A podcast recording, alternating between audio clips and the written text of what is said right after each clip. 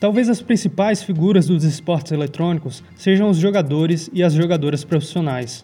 São eles e elas que dedicam horas e horas em treinos diários e dão a cara a tapa nas competições para mostrarem suas habilidades, além de serem alvos de questionamentos preconceituosos sobre a profissão, vindos de quem tem uma visão mais cética sobre os esportes eletrônicos.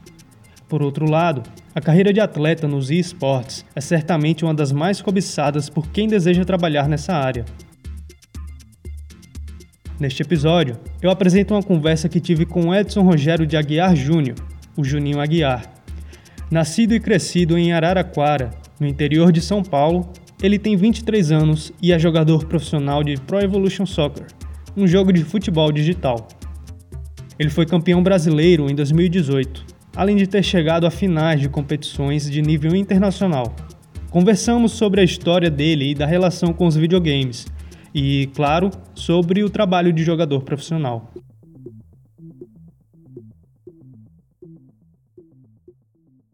Olá, Juninho, seja bem-vindo. É, eu queria pedir para você começar se apresentando. Fala aí, boa tarde aí, primeiramente. É, fico muito feliz aí de você ter feito esse convite aí para mim.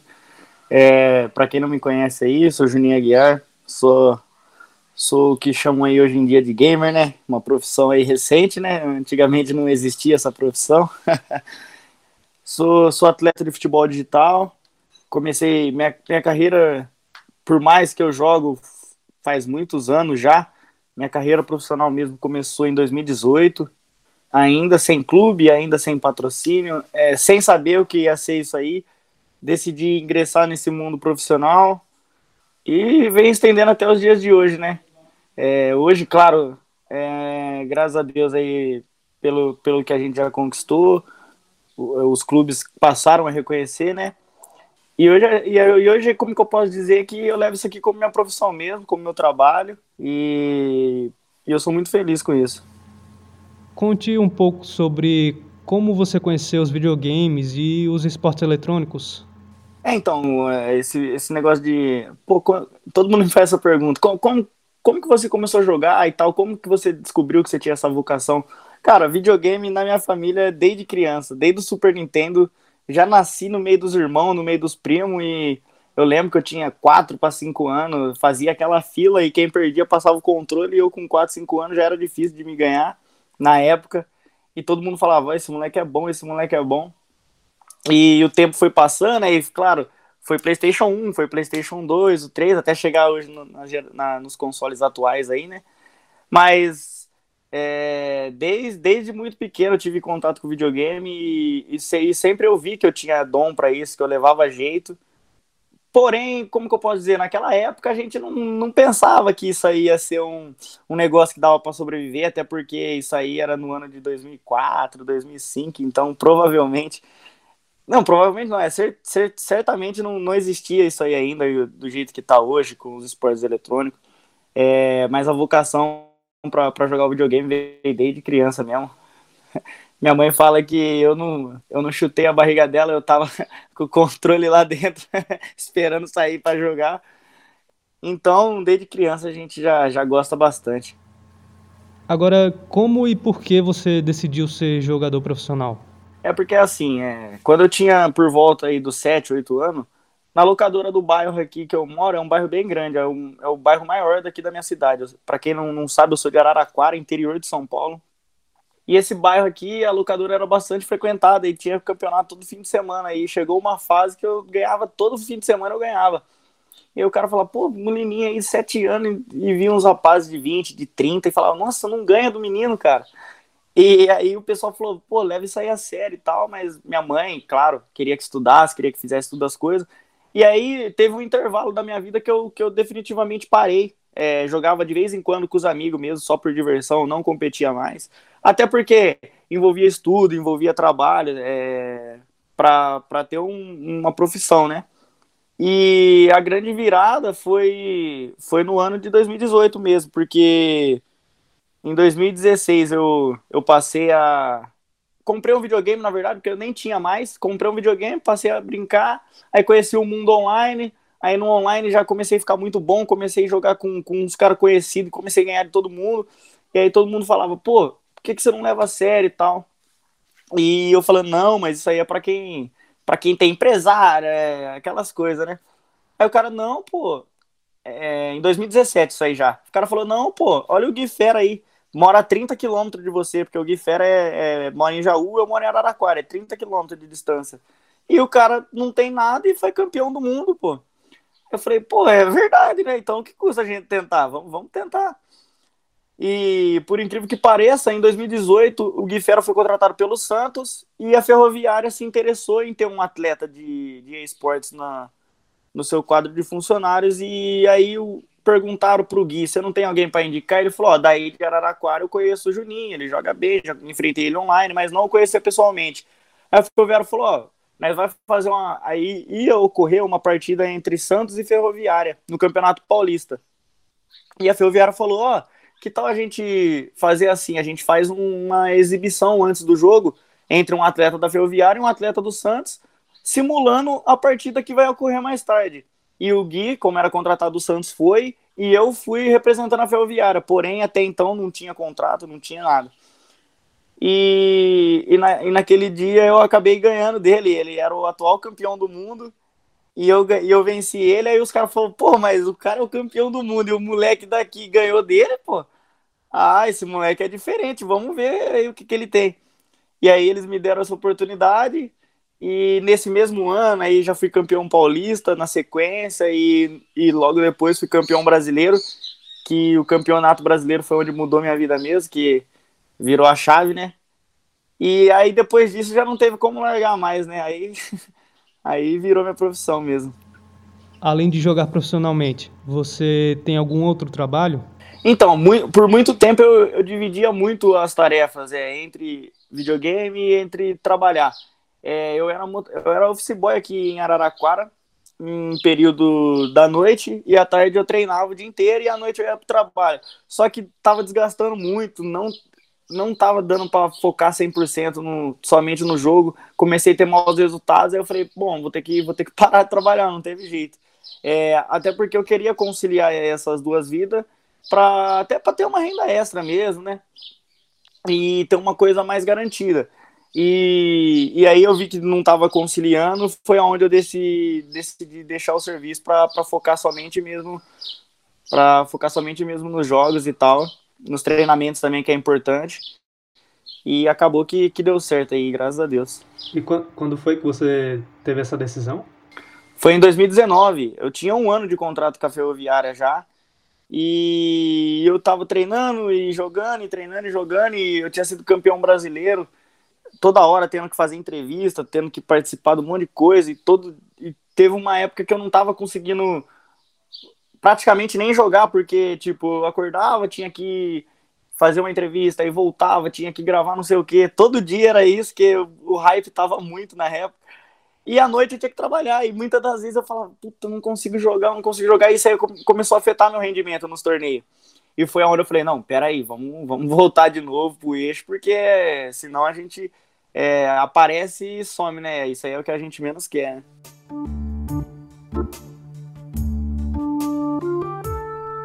É, se você tem uma, como é a sua rotina de trabalho? A questão dos treinos e tudo mais. É, então, uma, a rotina de treino, por, por mais que às vezes as pessoas pensem, pô, o cara só joga videogame em casa, é super tranquilo, é, mas eu falo que é aí que vocês se enganam, porque realmente é, é bem puxado. Eu, particularmente, procuro. Eu gosto de dormir cedo. Agora eu tô dormindo um pouco tarde aí por causa das Olimpíadas, né? Prova provavelmente aí o pessoal vai ver, vai saber o que eu tô falando, as Olimpíadas tá no Japão, né?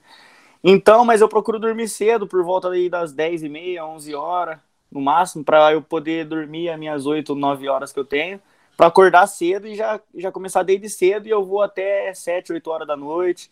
Aí é onde eu paro, janto e durmo e amanhã a mesma coisa. Quando é época de campeonato, que antecede o campeonato, por exemplo, é, daqui uma semana vai ter um campeonato importante, vai, campeonato brasileiro. Aí eu acabo jogando até 13 a 16 horas por dia, cara. Que é que é para chegar para chegar bem afiado mesmo. E é o que eu falo, tipo assim, é, parece que não, fala, pô, mas você fica jogando aí o dia inteiro, você já não sabe tudo do jogo? É, você não percebe isso no dia, você não percebe isso na mesma hora, você só vai perceber no dia do campeonato que você vai ver o seu nível perante os outros jogadores, né?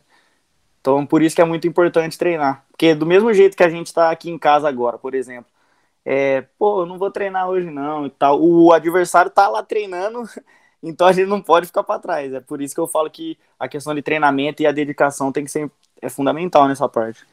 E eu te acompanho no Instagram principalmente, né? E eu vejo que você gosta muito também de, de dar uma caminhada, dar uma corrida. Essa, esse cuidado com a saúde do corpo é, também é importante para o seu desempenho né, como jogador? É, então, eu passei por um psicólogo em 2019 também. E ele falou, eu, porque o jogo em si, ele estressa muito a parte psicológica. Então ele falou, cara, o que, que você gosta de fazer? Eu falei, cara, eu gosto de jogar bola, eu gosto de, de andar de moto, eu gosto de. Ele falou, cara, faz tudo que você gosta, concilia seu tempo, é, vê um tempo que não vai te afetar, não vai te atrapalhar nos seus treinos, não vai te afetar o seu rendimento e distrai sua cabeça, porque se você ficar só nisso também, por mais que você treine, treine, treine, o seu psicológico vai estar cansado. E então eu procuro conciliar isso, é, para manter a parte física, igual eu gosto de jogar bola e tudo mais, gosto de ir para academia, então eu sempre concilio para para poder ocorrer tudo bem. É, você falou do meu Instagram, o meu Instagram eu, eu, eu posto eu posto bastante coisa sobre meus, meus campeonatos, meus jogos também, porém posto pouco, que é para a pessoa ver como que é a vida de um game, entendeu? Fora do meu serviço. Porque as pessoas pensam que, que a gente não tem vida, a gente tem, mas a gente tem sim, é. a gente é como qualquer outra profissão. Quais são as principais dificuldades que você enfrenta para ser um jogador profissional? É, sem, sem dúvida nenhuma, uma das principais dificuldades que, que, que, a gente enfrenta assim, é a falta de patrocínio, é a falta é, de contrato tipo, assalariado, porque é muito diferente o contrato dos jogadores. Contrato, os contratos dos jogadores profissionais de futebol eletrônico, que é a minha área, e contrato de jogador profissional mesmo, tipo jogadores do Corinthians, do Palmeiras, do Inter, do Grêmio, enfim. São muito semelhantes, Porém, é, a diferença é que a gente não recebe o mesmo tanto que eles e a gente não tem o mesmo tempo que eles têm. Por exemplo, um jogador fecha um contrato de quatro anos. A maioria dos clubes fecha um contrato de um ano, de seis meses. Então, o atleta tem muito pouco tempo para desenvolver o seu trabalho, para poder convencer o clube que ele pode ficar por mais tempo. É, então, isso aí é uma coisa que acaba te sufocando, porque é, além disso, a gente tem a nossa vida, né? Que a gente precisa sobreviver de alguma forma. Então, acredito que essa é a grande dificuldade. Mas depois de um certo tempo, é, que você ganha um certo reconhecimento, os patrocínios, os contratos, é, as divulgações vêm até você. Então acaba sendo mais fácil, mas é o começo ali que, que, é, que é muito complicado. E acho que acredito que isso seja o que, que mais dificulta a vida aí de, dos atletas que estão começando nesse mundo. Quais foram os acontecimentos mais marcantes na sua vida enquanto jogador profissional?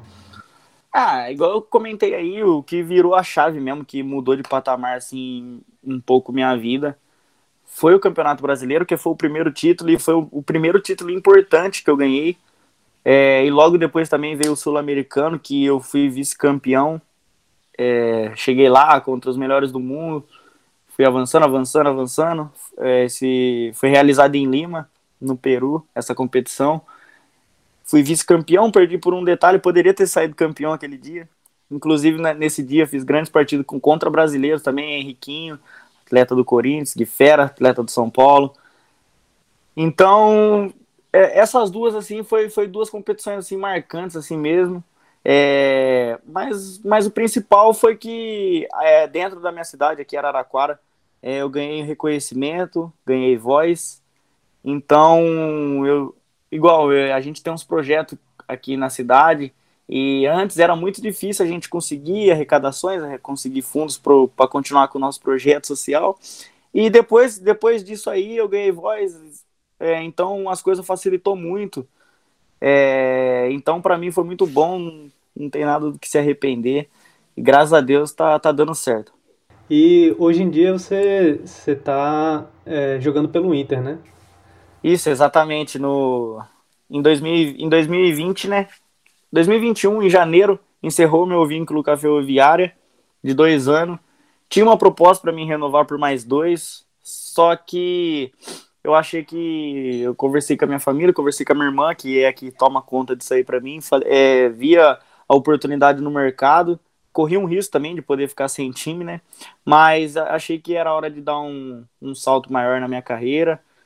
E aí apareceu o Inter, a gente conversou, foi, foi muito bom a, o convite que eles me fizeram.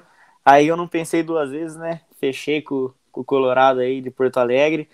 É, pra gente aqui foi uma alegria muito grande por representar um grande clube do futebol brasileiro.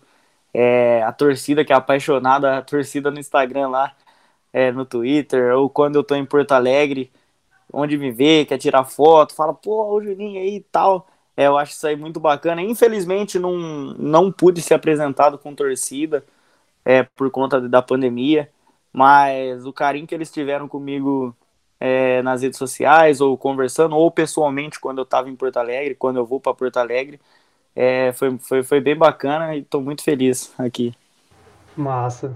E você falou também da sua, é, um pouco da sua relação com a, com a sua irmã, né? Que ela, você disse que ela meio que te agencia. Também falou que sua mãe brincou que você não chutava a barriga dela, você é, brincava de com joystick na barriga dela. Como é que é, como é que é a, a relação assim com a sua família perante sua carreira, né? Você teve alguma resistência quando você disse que queria ser jogador? Então, é, no começo, no começo tudo é difícil, né? É, principalmente minha mãe que ficava pô, será que é isso mesmo que você quer para sua vida? Será que isso aí vai te dar algum futuro?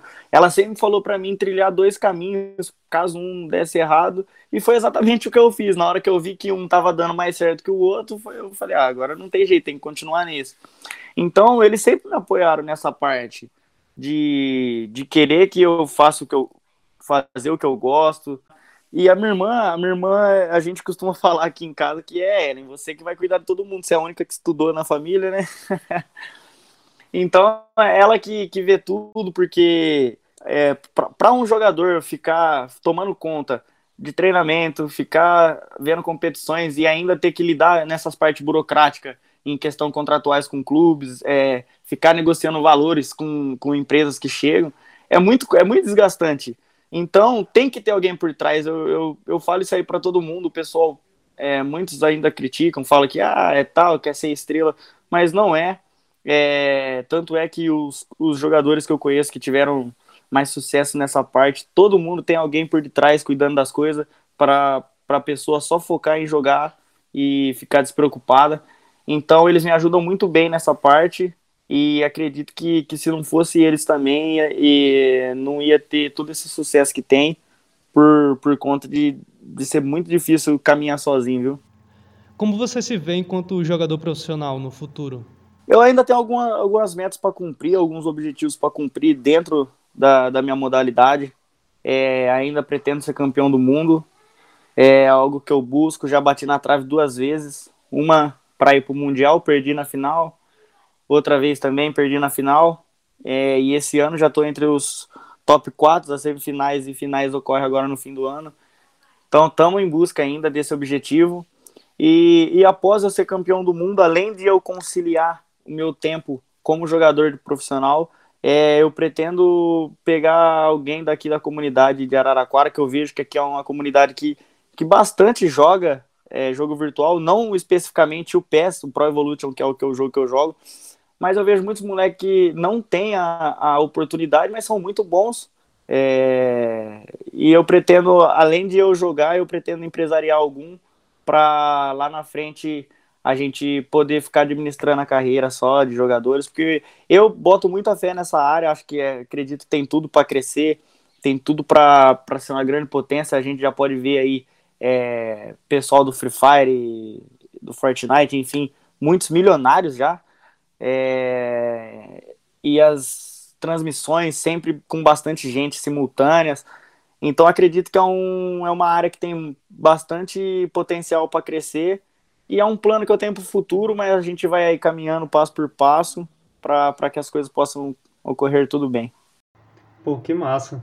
É, eu ia perguntar justamente é, qual é a sua visão sobre é, o futuro dos esportes eletrônicos, né? Enquanto profissão, enquanto você ser atleta de, de esportes.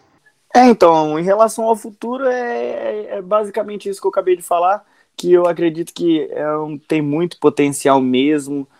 O nosso sonho é, é um dia se tornar esporte olímpico, se, se tornar esporte olímpico, representar o Brasil, é, deve ser algo sensacional que, que poucas pessoas vão ter o privilégio, tiveram o privilégio de representar, que são esses atletas que a gente vê aí na televisão.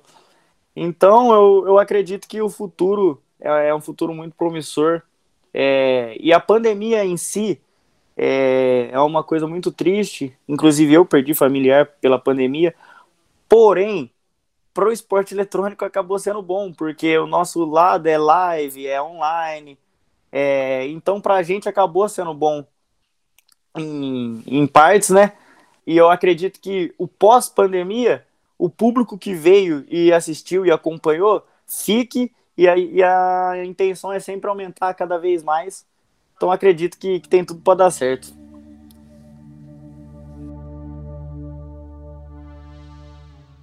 Juninho, é, a gente está chegando ao final já da conversa. Eu queria fazer uma última pergunta, que é como você define esporte eletrônico?